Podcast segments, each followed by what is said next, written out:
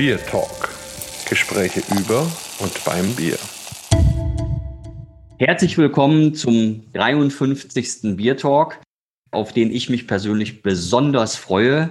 Am Mikrofon ist der Holger und der Markus. Unser Gast ist eigentlich unbeschreiblich. Also vom Namen her Günther Tömmes. Also da gehe ich davon aus, dass viele der Hörer den Günther kennen, vielleicht persönlich sogar, aber sicher haben Sie schon mal von ihm gehört. Was kann man zu ihm sagen? Also eben zwei Dinge sind voll im Vordergrund. Braumeister und Autor. Also wer jemals schon mal vom Bierzauberer gehört hat, der Günther ist derjenige, aus dessen Kopf der Bierzauberer entsprungen ist. Und was man auch noch sagen könnte, er hat sogar mal in der TV-Sendung der Quiz-Champion 100.000 Euro gewonnen. Also das finde ich auch bemerkenswert.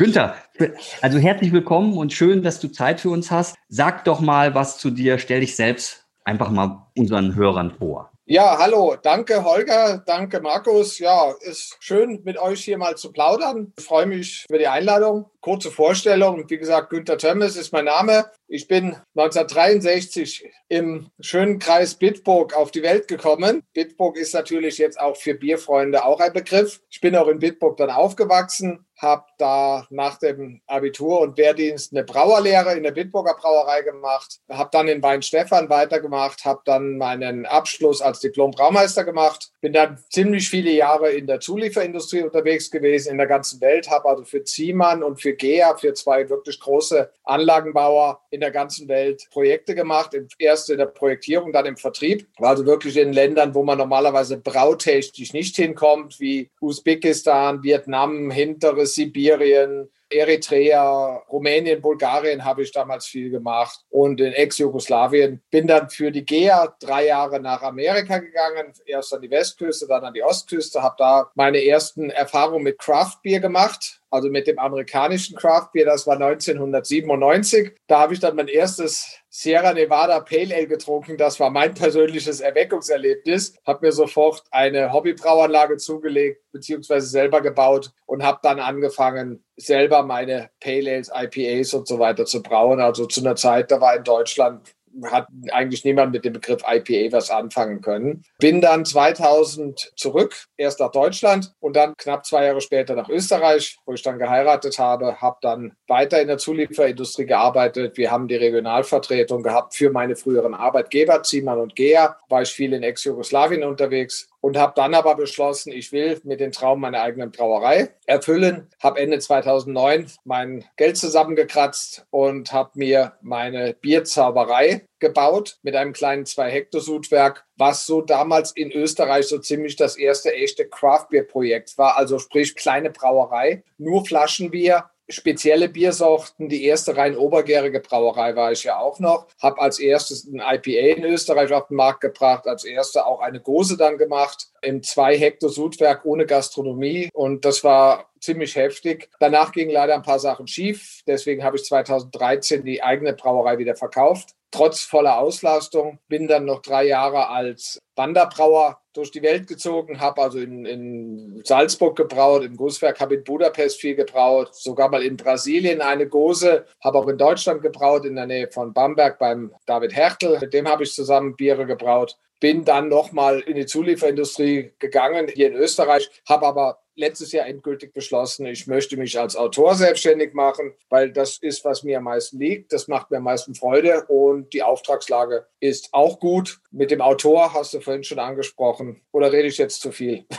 ja, also es ist auf jeden Fall so die kurze Vorstellung ist jetzt einfach zu einer etwas längeren geworden. Aber in deiner Biografie gibt es ja auch wirklich so viele spannende Stationen. Da reicht wahrscheinlich ein Biertalk sowieso nicht aus. Aber was für mich also wirklich immer schon eine Frage war, die ich dir schon immer stellen wollte, ist, wie hat man sich als Brauergeselle bei der Schwester Doris aus der Klosterbrauerei Mallersdorf eigentlich gefühlt? Das war eigentlich eine recht, recht lustige Geschichte. Da war ich in Weinstefan und wollte natürlich in den Ferien auch jobben gehen. Und ich hatte ja schon einen Gesellenbrief in der Hand, im Gegensatz zu vielen anderen Studenten, die ja eher Praktika gemacht haben. Und dann wollte ich in der Freisinger Brauerei arbeiten, bin da damals zu dem Herrn Mühlbauer gegangen, der war da Chefbraumeister, habe ihn gefragt und er sagt, bist du in der Verbindung? Sage ich nein. Sagt er, dann ist schwierig, weil wir nehmen Leute von unserer Verbindung, von Bavaria oder so, wo auch der Professor Nazis drin ist. Aber sagt er, ich weiß, meine gute Freundin Schwester Doris sucht eine Urlaubsvertretung. Die hat noch nie Urlaub gemacht, seit sie in der Brauerei arbeitet. Das war 1988. Dann bin ich da hingegangen, habe mich bei der Schwester Doris mal, hab mal angerufen, sagt sie, ja, komm mal vorbei. Da bin ich halt hingefahren, sind wir zur Schwester Oberin gegangen. Dann hat sie mich mit den Worten vorgestellt, ich habe hier einen Brauer für Urlaubsvertretung. Er ist zwar ab Preis, aber Hauptsache er ist katholisch. Musstest du da was unterschreiben, dass du nicht die ganzen Nonnen irgendwie abspenstig, abspenstig machst? Nein, nein, das nicht. Aber es war, es war dann insofern eine recht lustige Einführung. Dann war das so, dass die Schwester Doris mich zwei Wochen eingewiesen hat und dann ist sie tatsächlich mal für, ich weiß nicht, vier oder sechs Wochen verschwunden auf Urlaub. Und die hatte wirklich noch niemals Urlaub gehabt vorher. In der Brauerei, mittlerweile ist sie ja recht modern und neu. Damals war die wirklich, die hatte noch ein altes Kupfersudwerk. Die Austreberung hat auch nicht mehr funktioniert. Das heißt, ich musste zum Austrebern in diesen kleinen Bottich reinklettern, was mit meinen zwei Meter plus ja nicht ganz einfach ist. Aber und da war es heiß und es war eine Herausforderung. Normalerweise Schwester Doris da reingeklettert? Nein. Ja, genau, genau, genau. Echt? Schwester, normale Schwester Doris da reingeklettert. Es ging ja nicht anders, weil die beiden anderen Nonnen, die da noch geholfen haben, die waren schon viel, viel älter. Das waren der Schwester Doris ihre Vorgängerinnen. Eine war damals schon 80 Jahre alt fast. Die hat mir dann geholfen bei der Arbeit. Ist dann morgens zum Beispiel, damit ich nicht um 4 Uhr aufstehen muss oder in der Brauerei sein muss. Ich habe dann da nebenan im Gasthof übernachtet. Die ist dann morgens um 4 Uhr gegangen und hat schon mal die Schroterei angeworfen und so weiter wenn ich dann kam, lief die Maische schon. Dann musste ich nur dem Sudhaus noch weitermachen. Und zum Beispiel beim, beim Schlauchen, die Tanks musste man auch von Hand schrubben. Und die haben auch nur kleine Satteltanks gehabt, 20 Hektotanks. Das war auch sehr knifflig, da reinzukommen. Aber da habe ich gelernt, den alten Brauerspruch, wenn du mit dem Kopf reinpasst oder mit den Schultern drin bist, dann geht der Rest auch. Und da bin ich dann wirklich in einem Tank, wo ich mich kaum bewegen konnte, habe ich mich dann hingesetzt mit einer Bürste und habe die Tanks geschrubbt. Das war eine Art von Brauen, die ich halt in der Bitburger so nicht gelernt hatte. Aber es war, es war eine wirklich spannende Zeit. Da habe ich wirklich handwerkliches Brauen gelernt. Also das war wirklich eine sehr schöne Geschichte und ähm, darauf jetzt ein Bierchen. Günther, was hast du auf dem Tisch oder was hast du in der Flasche? Ich habe ein Weißbier auf dem Tisch. Ich trinke eigentlich im Moment nur Weißbier das ist irgendwie mein Lockdown-Bier. Das läuft am besten. Selbst gebraut oder? oder? Nein, nein, ich nein, nein, das ist ein gekauftes. Ja, dann, dann berichte doch mal. Also was ist es denn und wieso? Ich trinke Weißbiere quer durch die Bank eigentlich. Anfang Dezember war ich noch mal in Deutschland. Da ist mein Lieblingsgetränkemarkt und da hole ich mir immer ein Weißbiersortiment mit. Hier habe ich jetzt im Moment ein Huber Weißes aus Freising. Das sind Biere, die kriege ich in Österreich im Handel nicht. Und da habe ich mir so ein bisschen quer durch mal gekauft. Und das hier ist jetzt noch Restbestände. Habe nicht nicht mehr viel vom Huberweiße. Sehr gerne trinke ich halt Wein Stefaner. Das ist ein sehr schönes. Und auch das Benediktiner finde ich auch ganz okay, was die Bitburger sich jetzt da vor ein paar Jahren angefangen haben. Ich kaufe mir aber immer auch mal so ein bisschen ein Sortiment durcheinander und, und probiere bei Weißbieren eigentlich immer alles durch. Und ansonsten wenn ich mal ein Pale Ale zum Beispiel möchte, so richtiges Craftbier bin ich im Moment von der Schiene ein bisschen weg. Das Atlantic Ale vom Störtebecker mag ich sehr gerne, weil das für mich wirklich so ein Benchmark Ale aus deutscher Produktion ist. Und ab und zu mal ein schönes Pilz oder ein, ein böhmisches oder Budweiser oder so trinke ich auch mal ganz gerne. Ja, sehr Aber spannend. so richtig, richtig Craftbier ist bei mir im Moment eher nicht so. Also das würde ich gerne bei dem Craftbier-Fest nochmal machen. Wenn man älter wird, dann lassen die Geschmacksnerven einen da auch ein bisschen im Stich. Mir sind viele Sachen einfach zu intensiv. Die sprechen mich nicht mehr an. Also das ist ja wirklich interessant, einfach mal zu erfahren, was der Bierzauberer trinkt. Ja? Wenn man dann Holger Hahn heißt und der Protagonist, der ja dann 1248 in dem schönen Ort Hahnfurt geboren ist und dann Niklas von Hahnfurt heißt, dann ist das natürlich was Besonderes. Wie bist du denn da drauf gekommen? Der erste Entwurf ist schon uralt. Es war so, ich habe immer eigentlich schon sehr viel gelesen. Ich habe auch sehr viele Romane, historische Romane gelesen. Und mir ist dann irgendwann aufgefallen, es gibt über jeden althergebrachten Beruf irgendeinen historischen Roman. Sogar über Physiker, Mathematiker, Wanderhure, Steuerberater der Wanderhure, der Anwalt der Wanderhure, die Hebamme und all möglichen Scheiß halt. Und da habe ich gedacht, müsste man doch auch mal was über einen Brauer schreiben. Hab aber angefangen mit dem schon in den, ich glaube, Anfang der 90er Jahre. Da gab es noch nicht mal Word. Da habe ich das noch in dem alten Word Perfect in der DOS-Shell geschrieben, die ersten Textfragmente. Dann lag das mal wieder, dann habe ich mal wieder weitergeschrieben. Und Anfang der 2000er Jahre habe ich mich dann ernsthaft mit dem Thema befasst, habe gedacht, okay, jetzt ist die Textverarbeitungssoftware so gut, da kann ich auch mittlerweile als Laie da mal weiterschreiben. Man konnte auch besser recherchieren, weil im Internet auch immer mehr gab. Ich bin am Anfang wirklich noch in die Orte gefahren, um mir das anzuschauen, auch für den zweiten und und dritten eigentlich, weil es wahnsinnig schwer war, wirklich im Internet früher noch die Sachen zu finden. Ist mittlerweile überhaupt kein Problem mehr. Hab dann die Geschichte weiter ausgewalzt und mir ausgedacht. Die Protagonisten habe ich mir ausgedacht und das drumherum habe ich gedacht, das sollte aber so ziemlich handfest recherchiert sein. Also auch mit ein paar Prominenten, die es damals wirklich gab, wie den Albertus Magnus zum Beispiel und so. Aber für mich war es wichtig, die Brauereisachen authentisch darzustellen. Da hat mir natürlich schon mein Hintergrund, meine Ausbildung so geholfen, über Sachen über Hopfen und Malz zu schreiben, wie die damals behandelt wurden, wie man damals das weiterentwickelt hat. Der Sprung halt vom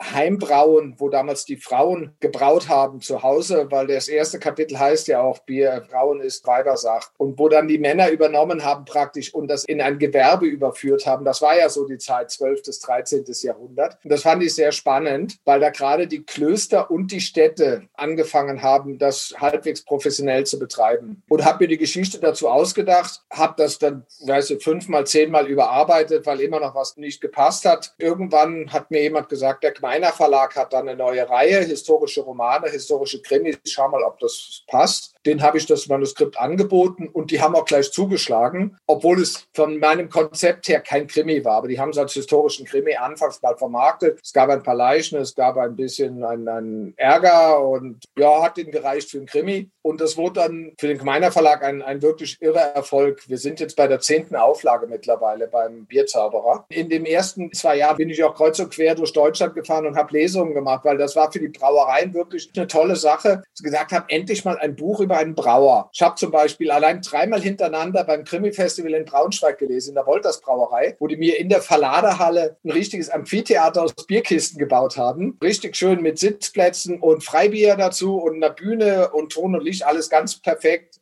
Das war 2009, 10 und 11 oder so, habe ich da gelesen. Ausverkauftes Haus jedes Mal, das war echt toll. Ich habe dann halt den zweiten und dritten relativ schnell nachgeschoben, weil die Rechercheunterlagen hatte ich da. Weil ich habe gedacht, ich mache dann immer Sprünge von 200 Jahren, weil das meiner Meinung nach die wichtigen Epochen sind, wo da was passiert ist. Also der erste war halt der Übergang zum Gewerblichen. Der zweite war die Entstehung der diversen Gesetze bis zum Reinheitsgebot im 14., 15. Jahrhundert bis Anfang 16. sogar, ja, also Spätmittelalter. Und dann halt in der Barockzeit im 17. Jahrhundert der Niedergang des Bieres über 30-jährigen Krieg und neue Getränke wie Kaffee, Tee, Kakao, die halt das Bier nicht mehr attraktiv gemacht haben. Und außerdem waren die Hopfenfelder und die Getreidefelder ja alle zerstört. Danach habe ich ein paar Jahre Pause gemacht, andere Sachen geschrieben und dann jetzt 19. Jahrhundert wieder draufgelegt mit dem Wiederaufstieg des Bieres als Volksgetränk in der Industrialisierung. Da habe ich einen zweibändigen gemacht, Duell der Bierzauberer. Und das aktuelle ist jetzt letztes Jahr rausgekommen im Herbst, Tage des Hopfens, Tage des Zorns, über im Prinzip den Sedelmeier, Spatenbrauerei und englische Brauereien eine Rivalität. Da habe ich mit dem Sedelmeier zum ersten Mal eine Figur genommen, die es wirklich gegeben hat, habe den aber fiktiv ausgewalzt, weil es ist Roman, da darf ich das. Der Markus und ich, wir sind ja wirklich sehr bier- und brauhistorisch begeistert. In allen Verkostungen ist das ein Thema, auch in allen Ausbildungen ist das ein Thema. Markus, was hast du dir denn denn jetzt für diesen Termin für ein tolles Bier ausgesucht? Werde ich gleich lüften, dieses Geheimnis. Vorneweg noch, ich freue mich natürlich, wenn du dann jetzt dein nächstes Buch schreibst, weil dann gehen wir ja in die Zukunft. Und das könnte durchaus spannend werden, wenn wir dann im 21., 22. Jahrhundert sind und du vielleicht dann den brauenden Raumschiffkapitän durch die Gegend fliegen lässt, der den Aliens dann mit Bier den, den Hintern versohlt oder irgendwie so. Na, soweit. Also wenn ich jetzt noch einen sechsten schreibe, dann würde der im 20. Jahrhundert spielen. Weil da okay. Ist so viel, so viel passiert. Ich habe aber jetzt gerade noch einen anderen in Arbeit, jetzt auch einen fertiggestellt, gerade ein Krimi, der nichts mit Bier zu tun hat, der erscheint im August. Der ist ein Wien-Krimi. Und jetzt habe ich gerade einen historischen Roman in Arbeit, der aber mit Bier jetzt soweit nichts zu tun hat.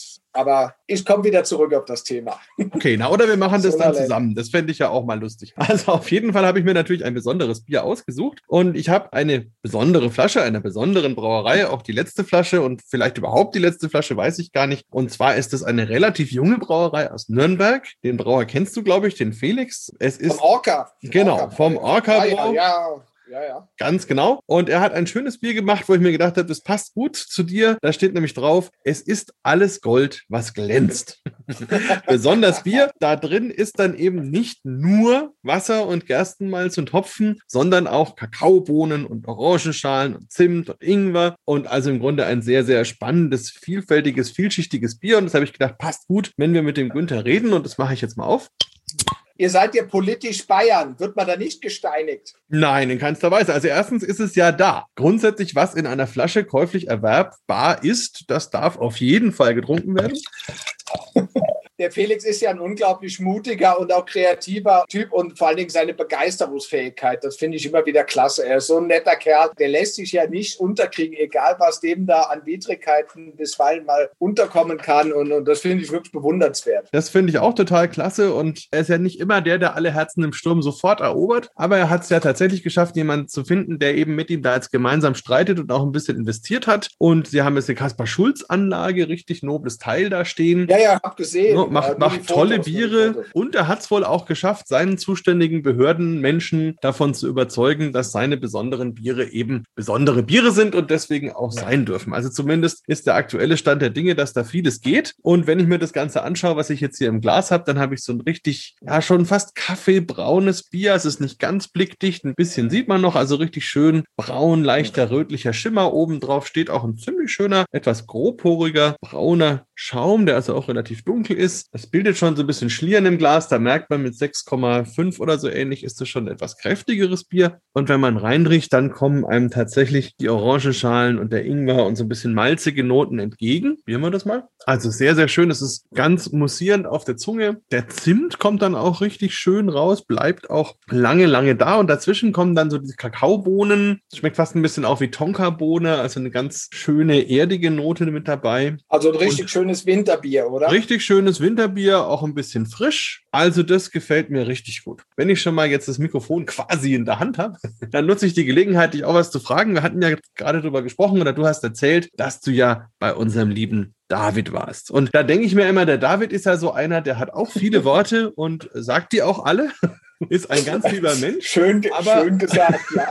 Aber wie, wie läuft es? Du hast mit ihm einen Collaboration Brew gemacht. Also ihr beide an einem Braukessel stelle ich mir interessant vor, auf jeden Fall. Wir haben schon zwei gemacht. Ah ja, dann zwei. sogar schon zwei gemacht, umso besser. Also ich habe das English Burton Ale noch im Kopf, das weiß ich. Genau, genau. Das war von meiner Bierzauberei, denke ich, mein bestes historisches Rezept. Das war einfach ein, ein unglaubliches Bier. Als ich dann aufgehört habe mit meiner Brauerei, habe ich gedacht, mit dem David machen wir das mal. Es ist nicht ganz so gelungen, wie das Original war. Das höre ich immer wieder von Leuten, die das aufmachen. Aber heute hat noch einer auf Facebook gepostet, dass er noch eine Flasche von der Hertel Co-Produktion aufgemacht hat. Sagte, der Hopfen ist ein bisschen weg, aber sagte immer noch, auch nach fünf Jahren oder wie, ich weiß gar nicht mehr, wann wir das gemacht haben. Vier, fünf Jahre ist das schon her. Sagte immer noch ein tolles Bier, sehr schön zum Trinken. Da lief dem David seine Anlage nicht ganz rund, weil das Burton Ale ist vom, vom Maischen und Läutern und Kochen ein sehr anspruchsvolles Bier. Das haben wir nicht ganz so hingekriegt. Er hat mittlerweile ja, glaube ich, aufgerüstet. Da geht das besser. Und wir haben danach noch eine Quittengose gemacht. Da habe ich ein Rezept gemacht und der David hat damals gesagt, ah komm, das besondere Bier, das kriegen wir jetzt durch. Wir lassen uns einfach nicht erwischen. Das haben wir 2016, glaube ich, gemacht. Das war auch ein sehr spannendes, wirklich tolles Bier. Habe ich noch ein paar Flaschen da. Das haben wir in so Prosecco-Flaschen abgefüllt. Da hatte ich damals auch ein Fläschchen, das fand ich auch total genial. Also zumal Quitte auch eine meiner absoluten Lieblingsfrüchte ist. Ich habe dieses Jahr zum ersten Mal dank des Lockdowns Zeit gehabt, also letztes Jahr genauer gesagt, Zeit gehabt, eine Quittenmarmelade selber zu machen, was mir echt viel Spaß gemacht hat. Tolle Geschichte, aber ich glaube, wir müssen unbedingt den Holger noch zu seinem Bier kommen lassen, sonst wird er noch ganz Ja, ja, un- unbedingt. Und vor allen Dingen muss ich sozusagen mir die Moderation wieder zurücknehmen. Das ist ja immer sehr gefährlich, wenn man mit Herrn Raupach quasi in einem Podcast steckt. Ja, die Gefahr Ähm, läufst du bei mir aber auch, Holger. Ja, ja, ja, ja, aber ich äh, bin ihm, glaube ich, gewachsen. Jetzt ist da auch nochmal das Quissen ein Thema. Und jetzt hast du in der ersten Lockdown-Phase hast du ein Quizbuch quasi kostenlos zur Verfügung gestellt im Internet. Und jetzt gibt's da also eine Frage, die heißt, woraus besteht die Nudel in Loriots Lehren Ja. Nudelsketch? Und jetzt ist für mich natürlich die Frage, warum beschäftigt diese Frage so einen Menschen wie dich so unglaublich? Sag das doch Nicht, mal. das ist nur nicht so unglaublich, aber ich quizze halt gerne. Also es hat aber nicht organisiert, nicht im Club oder so. Aber ich schaue gerne Quiz-Sendungen und ich denke mir auch selber gerne Fragen aus. Meine Familie nervt das schon ein bisschen. Wenn da irgendwas läuft, zeitlang habe ich auch immer Wer wird Millionär geschaut. Mich beschäftigen einfach so Trivia-Fragen. Und ich merke halt auch, dass es viele Leute gibt, denen das auch Spaß macht. Und deswegen habe ich gedacht, jetzt ist Lockdown, jetzt schreibe ich das mal zusammen und habe da gar nicht vorgehabt, ein Buch draus zu machen. Ich habe nur mal Fragen einfach aufgeschrieben. Irgendwann waren es so viele, dass es genug war, wo ich gedacht habe, ich mache da jetzt ein PDF und stelle das mal zur Verfügung, wer Lust hat. Freut mich aber, dass du dich damit beschäftigt hast.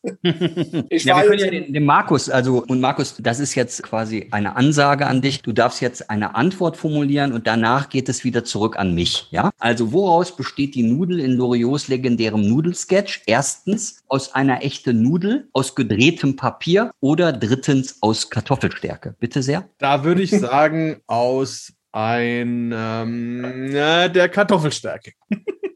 So, falsch, falsch.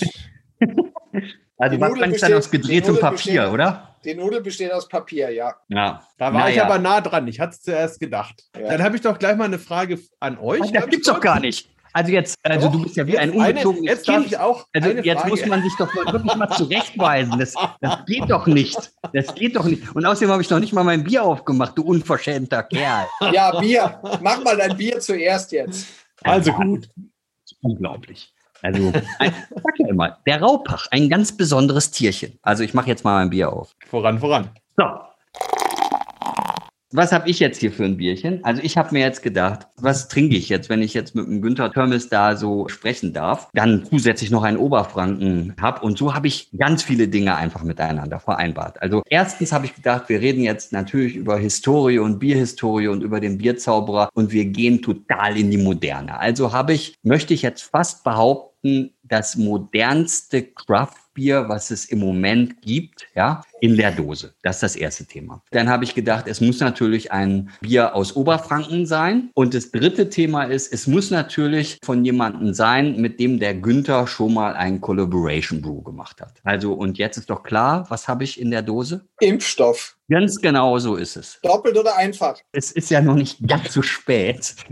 Ich muss ja irgendwie meinen Abend gestalten. Deshalb habe ich jetzt einfach gedacht, nee, einfach. Ja, ganz normal einfach. Man- Und kann das was? Ich höre nur, dass äh, ausverkauft ist, dass die Leute so begeistert sind. Also innerhalb von drei Stunden war alles ausverkauft. Und in dem Fall ist es ja ein Collaboration Brew mit Munich Brew Mafia, das Einfache und das Doppelte. Und ich finde sie beide ganz großartig. Also Was ist das für ein Bierstil? Da wird dem Schnee da drauf eingegangen. Ich lese immer nur Ähm, das ist Impfstoff. ein New, New. New, New England IPA. Ein Neipa, okay. Ja, also genau, ein Naipa. Und dann auch in der modernen Dosengröße 0,44 Liter. Auch nochmal so ein Phänomen, ja, finde ich. Und was habe ich jetzt also hier schon in der Nase? Also auf jeden Fall ist es eine totale Fruchtbombe, die man da mitbekommt. Also Maracuja und Mango, ja, ein bisschen Erdbeere sogar, finde ich. Und wenn man dann trinkt, dann bestätigt sich eben dieser fruchtige Körper. Es kommt dann auch noch so eine Vanillenote dazu im Abgang. Keine Gewürze, finde ich. Also es ist auch ein richtig schönes, komplexes Bier. Er hat einen relativ neuen Hopfen, Aromahopfen verwendet, der so gerade, oder das heißt, so neu ist der gar nicht, aber der wird gerade so modern. Motueka. Motueka, ja, der Motueka ist aber nicht so neu. Den habe ich vor sieben Jahren oder so bei meinem mm, Jahrgangsbier schon verwendet. Nee, nee, deshalb sage ich ja, der ist gar nicht so neu, aber er ist gerade so im Kommen. Also der wird jetzt oft verwendet und man hört ihn immer an jeder Ecke und das war früher nicht so. Oder ich habe nicht genug aufgepasst. Das kann sein. Also Ja, wir müssen ja jeden Monat muss die Craft Beer Szene ja eine neue Sau durchs Dorf treiben. Das ist ja leider so.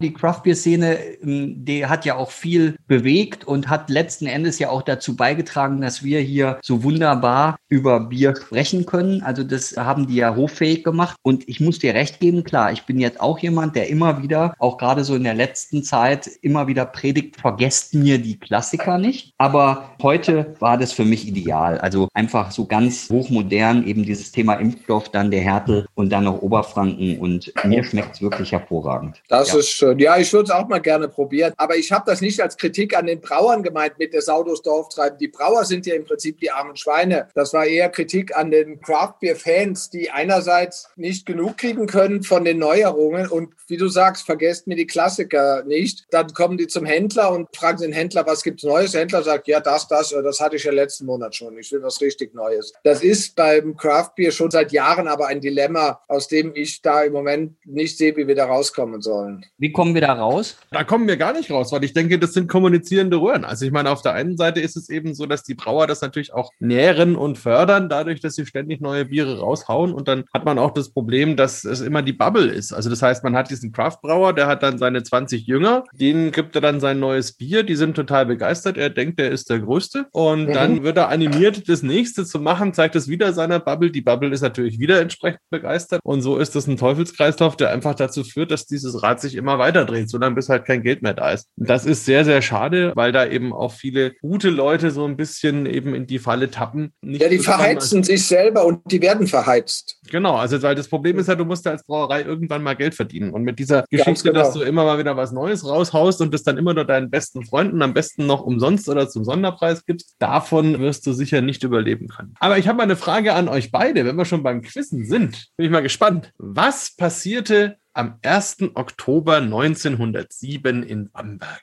Am 1. Oktober 1907. Hm. Ganz spektakuläre so. Angelegenheit. Ah, ich weiß, ich weiß doch. Das ist der Bamberger Bierkrieg. Hat damit zu tun. Aber was passierte an diesem Tag? Ja, da gab es eine Bierpreiserhöhung, oder? Genau, richtig. Also da wurde der Bierpreis erhöht von 10 auf 11 Pfennig zum ersten Mal seit über 200 Jahren, muss man sich das vorstellen. Und da gingen natürlich die Bamberger auf die Barrikaden. Also so viel nur mal kurz zu, zum Thema Quiz. Ich bin da leider nicht ganz so drin, finde es aber auch immer ganz spannend und muss sagen, ich habe auch die Sendung wirklich eifrig verfolgt. Also wurde ja erst ausgestrahlt, nachdem es ja schon abgedreht war. Aber trotzdem wusste ich ja in dem Moment noch nicht wirklich, wie es endet. Und das war sehr, sehr spannend. Vielleicht mal so aus erster Hand von dir erzählt, wie fühlt man sich da und wann hattest du Lust auf das erste Bier? Das war eine ganz großartige Erfahrung. Ich war ja vorher schon mal da gewesen. Im November war schon fix und fertig verkabelt und wäre als nächster Kandidat drangekommen. Dann war der Kandidat vor mir, aber hat so lange gebraucht und der hat dann auch die Show gewonnen. Da haben sie mich wieder unverrichteter Dinge nach Hause geschickt und haben gesagt, darf es im Frühjahr wiederkommen. Da hat man schon mal ein bisschen Erfahrung. Deswegen war dann im Frühjahr die Nervosität nicht mehr ganz so groß, als ich dann dran kam. Und es hat einfach an dem Tag alles gepasst. Es hilft dir nichts, wenn du selber denkst, du weißt alles. Es muss alles passen. Die sind unglaublich nett da beim ZDF. Auch die Produzentenfirma, du arbeitest ja mit mehreren Firmen. Die einen machen den Imagefilm, dann gibt es einen Veranstalter, gibt es eine Castingfirma, ZDF ist die Hülle drumherum und dann die Promis dabei und sind alle total nett zu den Kandidaten und machen dir das Leben wirklich leicht. Als ich dann dran war, war die Nervosität eigentlich relativ schnell weg, halt mit dem ersten Bier.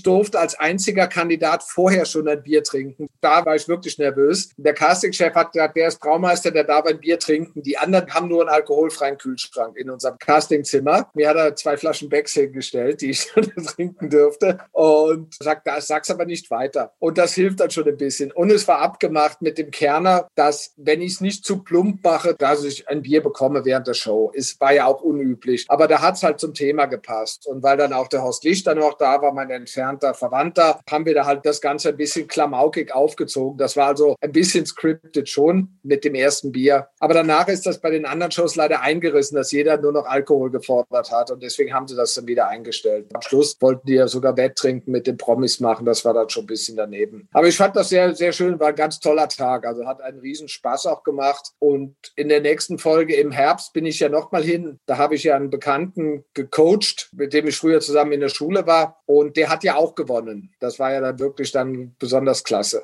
Richtig, das habe ich auch gesehen. Letzte Frage zu dem Thema, von mir zumindest. Wie ist es dann, wenn man auf sein Konto guckt und da ist so ein Zahlungseingang von 100.000? Wahnsinn, Wahnsinn, total geil. Ich habe mir den Kontoauszug auch ausgedruckt und mit einem Bild zusammen eingerahmt, diesen Zahlungseingang. Das war schon irre, echt geil. Wann machen wir noch einen Biertalk mit dir? Man könnte jetzt sagen, wir machen den 106. Also einfach verdoppeln wir. Oder ist das zu mutig, Markus? Ich weiß nicht. Kommen wir auf 106 Biertalk? Keine Ja, Ahnung. warum nicht? Also ich habe genügend Bier im Keller, sagen wir mal so. Ich glaube, das trifft für den Günther und für mich dann auch zu. Günther, wärst du damit einverstanden? Ja, natürlich, gerne, macht ja Spaß. Also, Ja. ähm, Bier im Keller ist bei mir auch kein Problem. Sehr gut, dann tragen wir das in, in die Tabelle ein. Der Biertalk 106 ist dann Günther Tümmes Teil 2. Und die abschließende Frage, die ich an dich habe, ist, was ist eigentlich dein Lieblingsbuch? Jetzt von allen. Ach, du kannst dir das aussuchen. Also du kannst jetzt Oder sagen, von den Büchern, die ich generell, geschrieben habe, welches gefällt mir da am besten? ja, also das kannst du jetzt aussuchen. Das lasse ich offen. Oh, oh, das ist schwierig. Ich habe eigentlich viele Lieblingsbücher, weil ich halt wahnsinnig viel auch querbeet lese. Aber ich sag mal, zu meinen absoluten Lieblingsbüchern gehört oder erstmal als Autoren John Irving lese ich wahnsinnig gerne. Und da war mein erstes von ihm Gab und Via die Wälzer. Das war ein Buch, was ich glaube ich dreimal hintereinander gelesen hat. So fasziniert war ich davon damals. Ist ja auch schon ziemlich lange her. Dann ist ein, eins meiner absoluten Lieblingsbücher ist auch von Harry Mulisch, Die Entdeckung des Himmels. Sprachlich ganz toll, auch ein bisschen ein philosophisches Buch. Spielt in Holland. Der Harry Mulisch ist ja Holländer. Ich finde das total, total irre. Also von der Idee her. Ich weiß nicht, ob jemand von euch das kennt. Ich kenn's Äh, nicht. Nee, ich auch nicht. also vor einigen Jahren gab es mal so eine Samstagabendserie, die beliebtesten Bücher der Deutschen oder so. Da ist es tatsächlich in den Top Ten gelandet. Also war ich ganz überrascht, dass, dass das wirklich so, so erfolgreich war. Im Moment lese ich so ein, so ein historisches Lesebuch, ein bisschen flapsig von einem Engländer über Deutschland geschrieben. Das ist recht, recht lustig von Simon Winder. Da hatte ich gerade das vorher Herzland gelesen. Von meinen eigenen Büchern mag ich mir kein Urteil erlauben. Ich empfehle halt nur, wenn jemand mich fragt, wenn es nichts mit Bier zu tun hat, empfehle ich den Limonadenmann, weil ich denke, dass der von der Story, vom Plot, weil da auch eine Liebesgeschichte drin ist, dass der eher Leser erreicht, die nicht bieraffin sind. Der Bierzauberer war natürlich für mich der große Türöffner und insofern hänge ich an dem Buch persönlich halt sehr, weil das für mich die Eintrittskarte war, als Autor zu arbeiten. Ich habe ihn auch geliebt und liebe ihn auch immer noch. Vielen, vielen Dank für deine schöne Art zu berichten und die tiefen Einblicke in deine spannende Biografie. Und ich freue mich schon auf den 106. Biertalk. Ich freue mich da auch sehr drauf. Da gibt es bestimmt bis dahin auch nochmal ganz spannende Geschichten. Und wer weiß, vielleicht machen wir das dann ja sogar live, besuchen entweder dich in Österreich oder du bist gerade mal hier irgendwo zwischen Bamberg und München. Auf jeden Fall hat mir auch viel Spaß gemacht und ich freue mich immer von dir zu hören, mit dir zu sprechen. Und das war heute wirklich ein ganz besonders schöner Biertalk. Dankeschön, hat mir auch großen Spaß gemacht. Dann macht's gut, Jungs, bleibt gesund. Jo, tschüss. Bier Talk, der Podcast rund ums Bier. Alle Folgen unter www.biertalk.de beertalk.de.